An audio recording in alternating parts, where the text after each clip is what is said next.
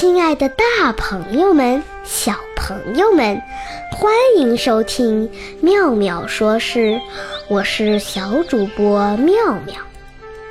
今天呀，我要和大家讲一个特别可爱、特别调皮的小朋友到湖边去采白莲的故事。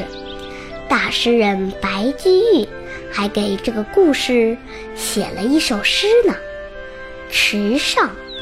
唐，白居易。小娃撑小艇，偷采白莲回。不解藏踪迹，浮萍一道开。一个仲夏的中午，太阳火辣辣的，树梢上知了不知疲倦地叫着，干活的人们。都经不住烈日的暴晒，回家休息去了。一切都是那么安静。村边的荷塘里，时不时传来几声稀疏的蛙鸣声，还有几只蜻蜓点缀在荷花上。阳光下，碧绿的荷叶。一片连一片，一片接一片，就像一把把大伞撑在水中。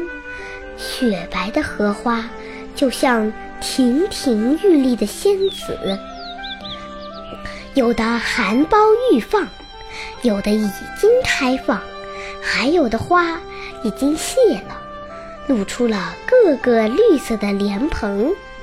一个七八岁的小孩。头上扎两个发髻，穿一身红衣裤，蹦蹦跳跳地从家中出来。他被眼前的景色吸引了，高兴地跳上一条小船，解开船绳，拿起船桨，划向池塘的深处。可爱的小孩子。手里拿着长长的竹子，长着轻快的小船，不时地四处张望。他生怕别人看到自己在采摘美丽的白莲花。小孩在荷花群中选了几朵又大又漂亮的荷花。当他在碧绿的荷叶时，又不停采摘了一片戴在头上，小孩子一边欣赏风景、美丽的荷花，一边摘了几个莲蓬，划船回来，水花四溅。可是他还不懂得隐藏自己偷采莲蓬的踪迹，自己以为谁都不知道。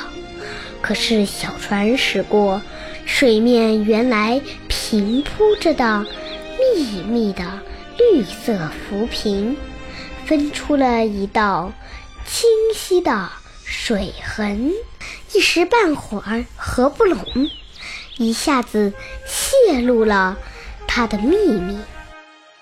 啊，这真是天真无邪、淳朴可爱的孩子啊！看到这情景，诗人微微一笑，写下了这样的诗句：“小娃撑小艇，偷采白莲回。不解藏踪迹，浮萍一道开。”今天的节目到此结束，欢迎大家下次收听，再见。